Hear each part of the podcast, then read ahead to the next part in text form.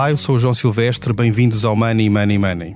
Comigo, como sempre, está o João Vieira Pereira, que é diretor do Expresso. Olá, João. Olá, João. Estamos em tempo de pandemia, de fim de pandemia, e mesmo durante este período o preço do imobiliário nunca parou de subir. Abrandou, é certo, mas não passou disso. Uma das novidades mais recentes, nesta fase, é o disparo do, do preço dos terrenos agrícolas. Como escrevi ao Expresso na edição da semana passada, houve uma subida geral de 40% nos últimos dois anos, mas há zonas onde as subidas são bem maiores. É o caso, por exemplo, de Tavira, no Algarve, onde estes terrenos duplicaram de valor. Money Money Money tem o patrocínio do BPI, que celebra 30 anos de planos poupança reforma. Conte connosco para preparar o seu futuro. Saiba mais em bancobpi.pt. BPI SA, Grupo CaixaBank.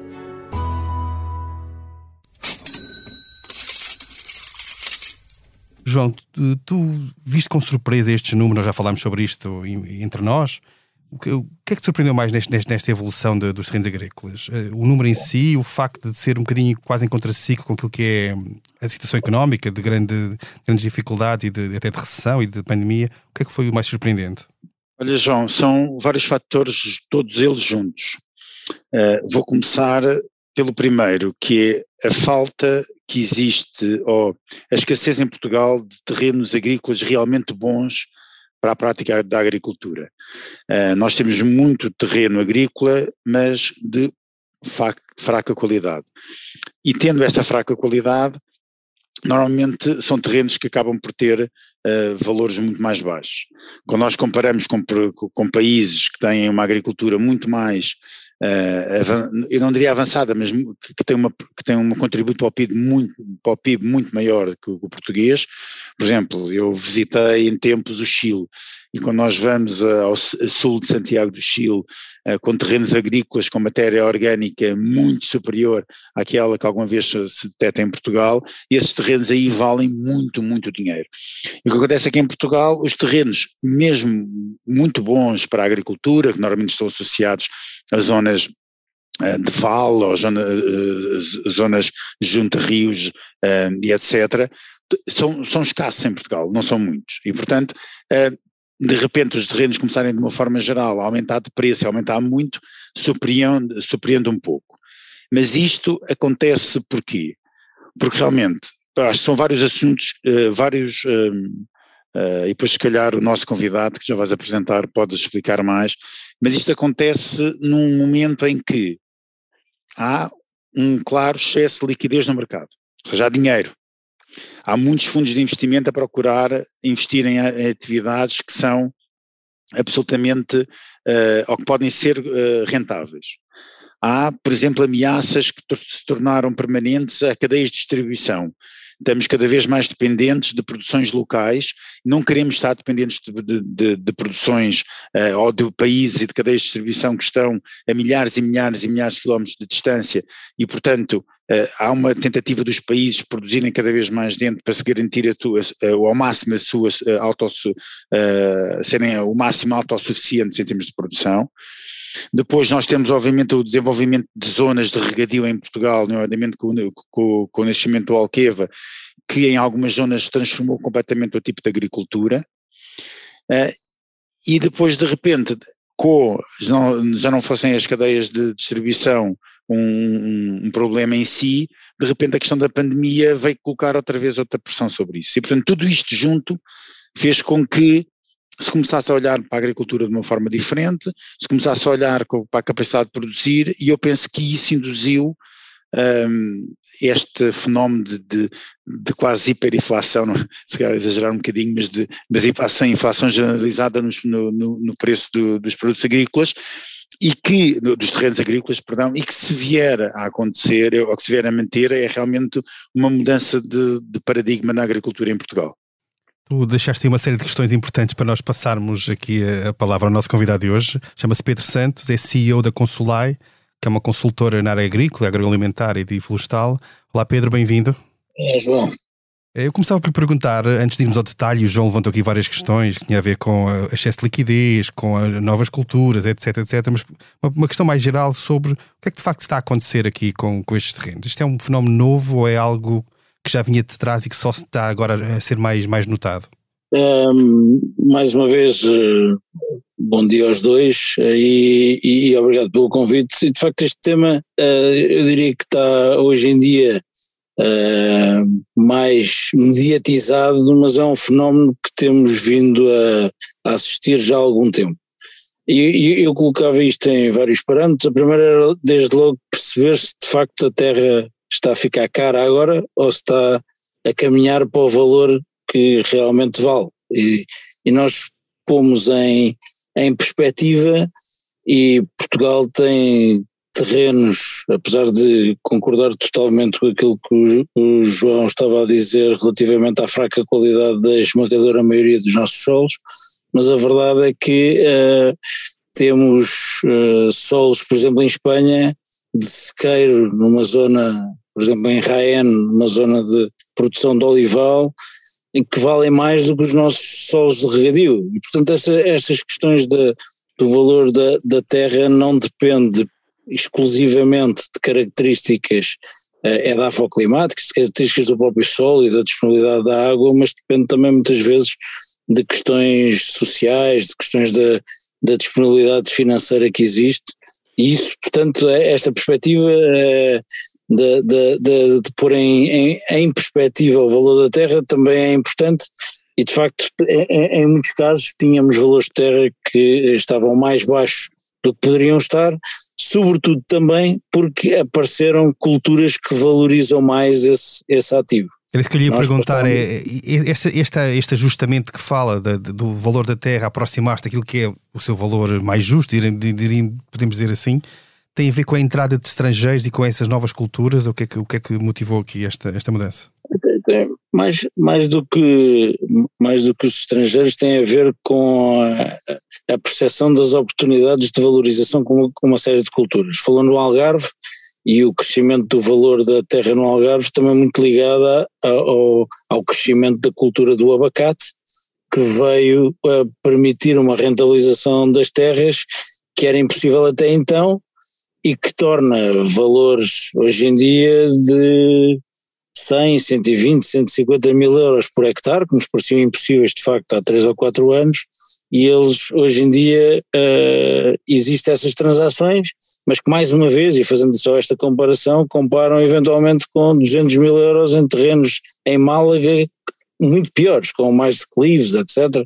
Portanto, estas, uh, mais uma vez, as, as culturas são importantes, um, porque permitem essa rentabilização. A origem dos, dos investidores uh, veio criar aqui um maior interesse, ou seja, a, a procura aumentou, aumentou porque vieram investidores estrangeiros específicos do setor agrícola para o setor e já vinham esse movimento, já vinhamos a sentir há muitos anos com a entrada em funcionamento do, do Alqueva, sobretudo do Alqueva e dos, dos novos primos de rega, mas ao mesmo tempo também suscitou, e aquilo que, que o João estava a dizer e que tem a ver com, com o programa, money, money, money, há, há, há, muito dinheiro disponível e as pessoas olham para o investimento em imobiliário agrícola, que esse é que é, não, não vai aumentar, e olham como um, um rendimento muito, muito sólido. Uh, de facto, a gente olha para o, para o valor da terra nos, nos últimos.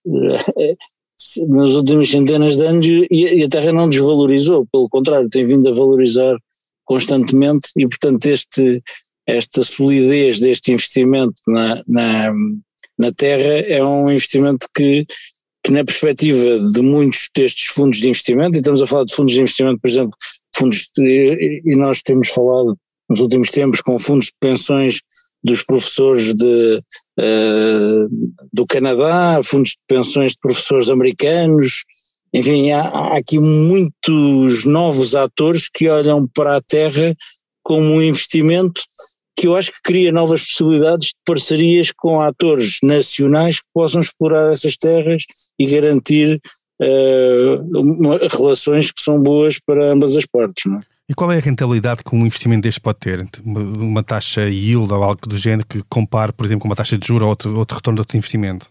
Para, aí, aí duas, duas perspectivas, para, para, quem compra, já agora também essa outra perspectiva, que é durante muito tempo o, o, a terra esteve tinha um, um, valor e continua a ter em muitos casos um valor mais sentimental e que vinha uma, uma questão mais patrimonial que eu herdava da minha família e portanto eu, eu era mais um, um gestor de património do que verdadeiramente avaliado em termos da, da rentabilidade que me traz a terra e ao mudar um bocadinho e, e ao ver esta, esta mudança para uma profissionalização do setor agrícola passou-se a olhar para isto de uma forma mais consistente, quer dizer, e passou, e passou a haver uma, uma ótica de rentabilização desse ativo e dessa, e, e dessa maior perspectiva de, de conseguir tirar dinheiro. E portanto eu quando faço esta análise da minha rentabilidade de determinadas culturas, eh, onde faço geralmente mesmo compro ou que alugue, eh, faço um valor atribuído à terra nas minhas contas de explorações, eu posso ter rentabilidades que vão de 8, 10, 12% para culturas mais tradicionais, como por exemplo para o azeite, como posso chegar a rentabilidades na ordem dos 15, 20% né, em culturas frescas com maior risco. Portanto, eu quanto mais faço de investimento inicial, mais risco e rentabilidade posso tirar, estou depois sujeito a uma série de, questões inerentes à própria agricultura quando eu faço o investimento só em terra e um fundo de investimento, quando faz este investimento em terra e pensando que o vai, que o vai alugar, está a pensar em rentabilidades na ordem dos 6, 8, 10% por aí, são as, as, as expectativas destes fundos com quem temos, temos falado bastante nos últimos tempos. E quando... Oh, João, se me permites, eu gostava só de, de reforçar esta ideia, porque isto é uma mudança de paradigma enorme, ou seja, nós passamos de uma situação em que tínhamos que é, é a entrada de novos investidores, somente estes fundos de investimento, que são fundos de investimentos, muitos deles associados a, a fundos de pensões, que procuram rentabilidades de longo prazo e alguma estabilidade no, naquilo que retiram dos seus investimentos, para quais yields de 6, 7% são absolutamente fantásticas, desde que sejam minimamente seguras. E, portanto, isto é uma mudança enorme sobre quem é que está a investir na, na agricultura em Portugal, porque normalmente quem investia na agricultura em Portugal era eram os tradicionais detentores da terra, ou de repente, quando foi a, quando começou a moda do olival, entraram os espanhóis, que com falta de, terras ou das terras eh, muito, muito caras em Espanha vinham para Portugal, etc. Quando, ou, ou mesmo não só na agricultura, mas também na agropecuária, com a, com, com a criação de algumas espécies, etc. E agora isto é uma mudança enorme de, de do tipo de investidores que estão à procura de, de, terra, e eu acho que há aqui uma oportunidade enorme para a agricultura portuguesa ou a agricultura feita em Portugal de se mudar e de, e, de, e, de, começar a encontrar outro tipo de culturas e outro tipo de investimento. E realmente quando nós olhamos para o Alentejo, aconteceu, por exemplo, algumas áreas do Alentejo, do Alentejo temos, que temos visto no, no, nos outros anos, uh, temos visto recentemente, com investimentos, por exemplo, em Nogueiras, em Amendoeira, etc., to, em muitas áreas do Alentejo, que eram se calhar culturas que, que antigamente não, não vinham para esse local do país. E além disso, uh, temos também em grandes investimentos que estão a acontecer, não só dos fundos de investimento internacionais, mas também de empresas portuguesas. Por exemplo, quando se olha para um grupo Jerónimo Martins, para, para a família Ortigão Costa, etc., que são uh, grandes investidores na agricultura. Por exemplo, o, o grupo Jerónimo Martins tem uh, previsto investir nos próximos anos na agricultura mais de 200 milhões de euros. E, portanto, isto são, são valores uh, e que já são, são valores, obviamente, elevados e que podem significar um, uma mudança radical na forma de fazer agricultura em, em, em, Portugal. Eu não sei se o Pedro concorda com esta análise ou não, ou se, se tem alguma coisa a acrescentar. Pedro. Eh, João, concordo totalmente e, e, e é interessante olhar para estes grupos e a esmagadora maioria destes grupos nacionais que também estão a fazer investimentos eh, avultados, falou no investimento da Jerónimo Martins, o grupo Ortigão Costa, se calhar nos últimos anos já investiu mais de 100 milhões de euros, e são, e são grupos que geralmente também têm atividades fora e portanto que olham uh, para, para o, o Portugal, põem Portugal no mapa comparando com outras geografias, ou seja, não é só investir porque é em Portugal e é a minha terra, mas é investir porque faz sentido investir em Portugal, porque eventualmente a terra é mais barata do que noutros sítios e que tem uma perspectiva de poder chegar a um mercado europeu mais facilmente e portanto todos eles têm uma perspectiva de negócio também ele diferente. E portanto essa, esta, esta tal profissionalização que o pouquinho falava e que o João agora estava a reforçar, acho que é essencial e é de facto um, um ponto de mudança muito, muito, muito importante e que, que, temos vindo a assistir nos últimos tempos e que se começa a, a sentir na, na própria estatística que o produto agrícola continua a aumentar mesmo em, em momentos de crise, não é? Eh, Pedro, e quais são os, os terrenos mais, mais, disputados nestes casos, em termos de tipo de terreno, mas também de zonas eh, geográficas? Eu acho que os terrenos, e dependendo um bocadinho da natureza do, dos investidores, ah, eu diria que há quatro fatores que concorrem para, para o maior interesse da, da, da, dos terrenos. Desde logo a disponibilidade de água, portanto a água torna-se aqui um fator absolutamente essencial, sobretudo na nossa geografia, e portanto falar de água é falar de água e ter a perspectiva da, da disponibilidade deste recurso uh, não apenas ano a ano, mas de uma forma continuada e portanto é, é, é, aí é fundamental haver investimentos públicos como, como o Alqueva. A outra é a dimensão, ou seja, ter capacidade de poder juntar uh, áreas com, com uma com uma dimensão relevante para poder ter a, a rentabilidade, o que é muito mais difícil em determinadas zonas do nosso país, desde logo, sei lá, entre Douro e Minho, a Beira Litoral, os Açores, até, até em grandes partes do Algarve. Depois o clima, obviamente, as características eh, climáticas e aqui só para, para dar conta da questão da, falou-se das nozes, pode-se falar da amêndoa, pode-se falar da, do pistacho, todas elas muito dependentes do número de horas de, de horas de frio e, de, e, das temperaturas máximas que são possíveis de, de, fazer, bem como, por exemplo, no caso do abacate, que a gente fala só no Algarve, exatamente porque ele noutras geografias não é possível porque uh, tem número de dias de geada ou, ou, insuficiência de horas de calor para poder responder à, àquilo que é a produção das, das variedades que são mais valorizadas.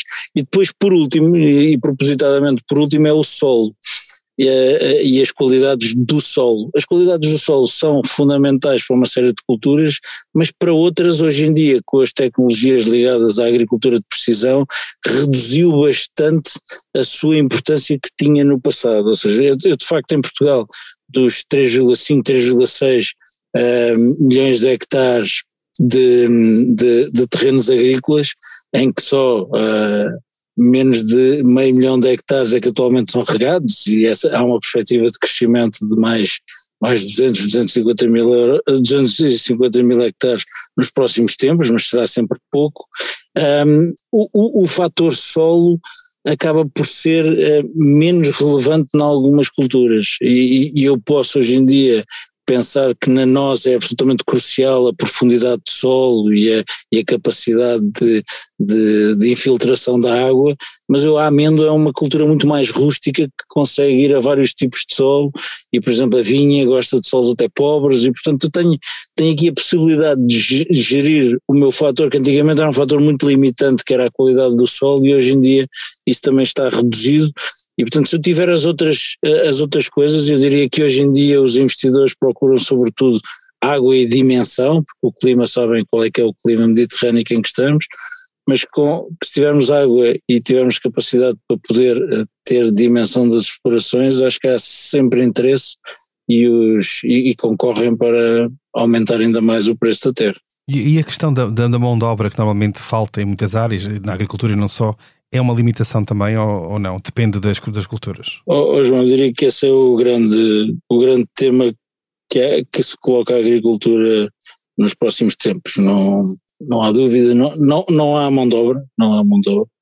Hoje, este ano, por exemplo, no próprio olival, que é uma cultura que não tem uma necessidade uh, muito grande de mão de obra nestes olivais mais modernos, e, e, e, tendo sido uma campanha, e está a ser uma campanha de, de grande produção, a maior campanha de sempre em Portugal, e, e, não há mão de obra, quer dizer, não há mão de obra em, em muitos sítios. Uh, em, em, culturas, hoje em dia temos muitos, muitos clientes em que eventualmente poderiam ter condições para optar por uh, culturas hortícolas ou culturas frescas que implicam uma, uma apanha manual e que não o fazem e vão para culturas mais mecanizadas ou totalmente mecanizadas exatamente porque já não existe mão de obra e nos próximos anos a perspectiva é que isto seja verdadeiramente um problema.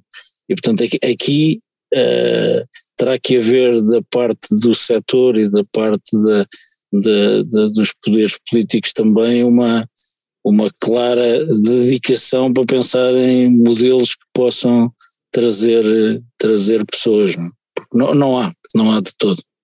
Uh, João Vieira Pereira, tu, tendo em conta aqueles vários fatores que tu, tu elencaste logo no início e que justificam, e que temos estado a falar sobre eles, esta subida do valor de, dos terrenos agrícolas, que, se tivesse que apostar, o que é que tu acharias que vai acontecer no, nos próximos tempos? Tempos, meses, anos, nesta área?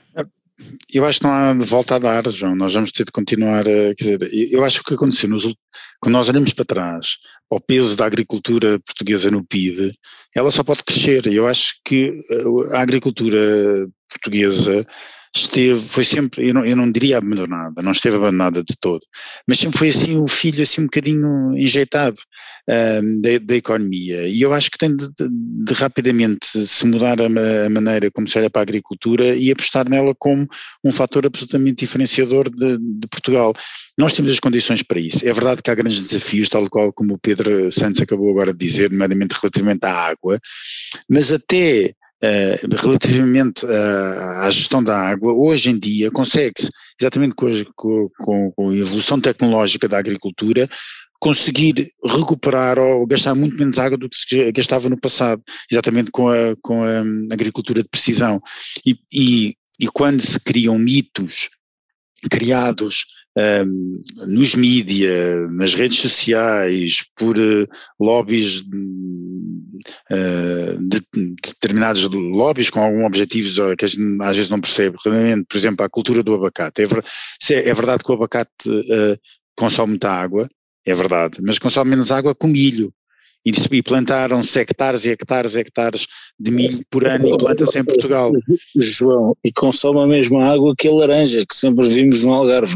Exatamente. E portanto, Pedro, obrigado. Se se isso acontece, porque é que de repente eh, se há este ataque ao abacate? Eu acho que há um ataque generalizado sempre à agricultura, por alguma razão que eu não consigo perceber. Também é verdade, não se pode, de um momento para o outro, começar a plantar uh, indiscriminadamente sem ter cuidado ao que se planta, onde se planta e que recursos é que existem para, para o fazer. Isso é tudo verdade, mas também temos de pensar que é preciso investir e é preciso um país produzir. E não podemos uh, ser apenas um país de serviços, onde onde, uh, sou, onde não, não conseguimos garantir um mínimo de, de subsistência da, ou de fornecimento à nossa, uh, à nossa economia, e a agricultura é fundamental, tal como, é tal como são as pescas e a, e a, indústria agroalimentar e a própria indústria pesada. Portanto, nós temos de pensar que uh, a agricultura tem de crescer, estamos na altura certa para o fazer, temos de aprender com os melhores, às vezes começar tarde não é mau, porque aprendemos muito com os erros feitos, feitos noutros países e podemos olhar para a Espanha, para os erros, alguns erros feitos na, em Espanha, para aprender onde é, que onde é que vale a pena investir e o que é que vale a pena fazer. E eu acho que este é o caminho e que uh, seria muito uh, mal para Portugal se não o aproveitássemos. Eh, Pedro, que, até onde é que podem ir os preços de, destes terrenos agrícolas, nomeadamente estes mais disputados que temos estado a falar? João, deixe-me só tirar aqui a minha bola de cristal.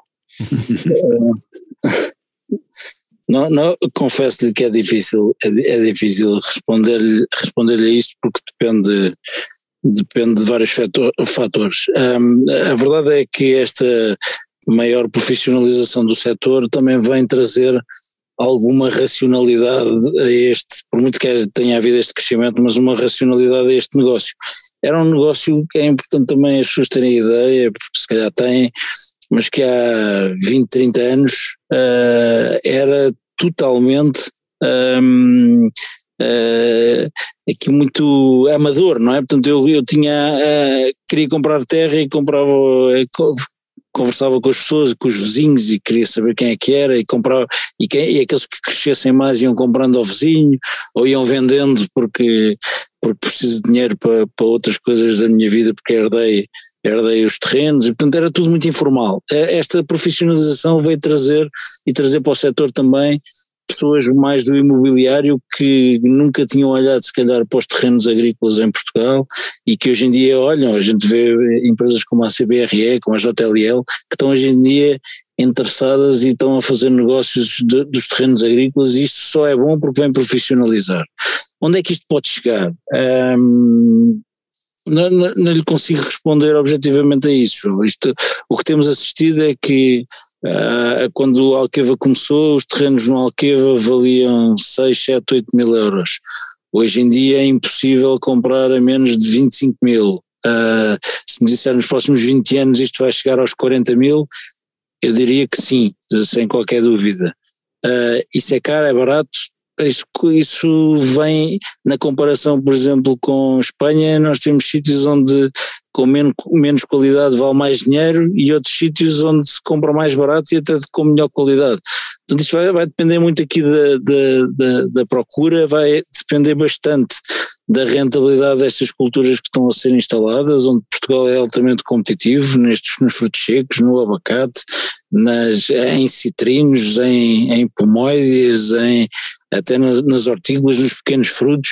Portanto, temos aqui uma parafernália de culturas que nos podem dar rentabilidade e que vão sustentar o, o valor terra. A terra nós sabemos que não vai crescer, portanto, não, o valor vai estar sempre dependente desta procura, mas eu diria que vai continuar a crescer e que vai ter um crescimento grande. Ainda vamos no início de, de, deste processo. Bem, avançamos agora para a nossa Bolsa de Valores. Cada convidado é apresentado um tema para o qual deve dar ordem de compra ou de venda. Eu começo por ti, João, e a notícia, a notícia de hoje, que diz que mesmo no, no final da pré-extinção do CEF, o CEF está a tentar promover 50 chefias antes de haver, lançar concursos, antes de haver a tal extinção. Tu compras ou vendes esta, esta promoção? Uh, Uh, eu estava a fazer uma piada, mas não sei se as pessoas vão perceber, a dizer que comprava, porque adoro a iniciativa portuguesa de conseguir, uh, mesmo perante a adversidade, e sacar algum. uma algum crise extra. é sempre uma oportunidade, uh, não é? Exatamente. E de repente, de repente, quando temos esta crise, uma crise enorme na extinção do CEF, vamos lá de criar aqui a oportunidade para ganhar mais algum dinheiro. Agora, isto é completamente disparatado, não é? E vê-se, e isto é uh, o, se calhar uh, um exemplo do que é que está mal muitas vezes na administração pública em Portugal, uh, em geral, ou seja, nesta incapacidade das pessoas perceberem que o dinheiro não cresce nas árvores e que toda a despesa gasta são impostos no futuro e as pessoas acham que o papel do Estado é um Estado que tem de providenciar às pessoas uh, independentemente de qualquer outra coisa. E isto é uma ideia que para mim está completamente ultrapassada uh, e, e, isto é apenas mais um exemplo disto e espero bem que uh, agora, depois da denúncia feita, estas promoções sejam travadas, pelo menos aquelas que não são justas, porque no meio disto de certeza que há pessoas que justamente deviam ter sido promovidas em altura, na altura certa e não o foram. Uh, Pedro Santos, os Estados Unidos fizeram saber hoje que vão libertar 50 milhões de barris da sua reserva estratégica, tem cerca de 600 milhões, para tentar arrefecer um bocadinho o preço do barril de petróleo no mercado internacional. Portanto, a China já disse que vai fazer algo do género. Compra ou vende esta forma de tentar travar a subida do preço do petróleo por países que têm reservas importantes e não propriamente para aqueles que são os produtores mais, mais dinâmicos no mercado? Uh, tirando aqui um bocadinho para fora de pé, não sei num mercado que, que domino totalmente, mas eu diria que comprava porque de facto acho que temos que atuar para controlar este, esta subida uh, vertiginosa dos, dos preços dos combustíveis e portanto uh, não sendo eventualmente a, a, a, estratégia mais estruturada e de, de médio e longo prazo que faça sentido, acho que no, no momento poder uh, atuar para controlar esta subida de preços parece-me parece importante. E assim chegamos ao fim deste episódio. Foi o 92 episódio de Money Money Money. A edição esteve a cargo de João Luís Amorim e João Martins. Não se esqueça, envie-nos questões e sugestões de temas para o e-mail economia.express.empresa.pt. Até lá, tome muito bem conta da sua carteira. Money Money Money tem o patrocínio do BPI, que celebra 30 anos de planos poupança reforma. Conte connosco para preparar o seu futuro. Saiba mais em bancobpi.pt. BPI SA, Grupo CaixaBank.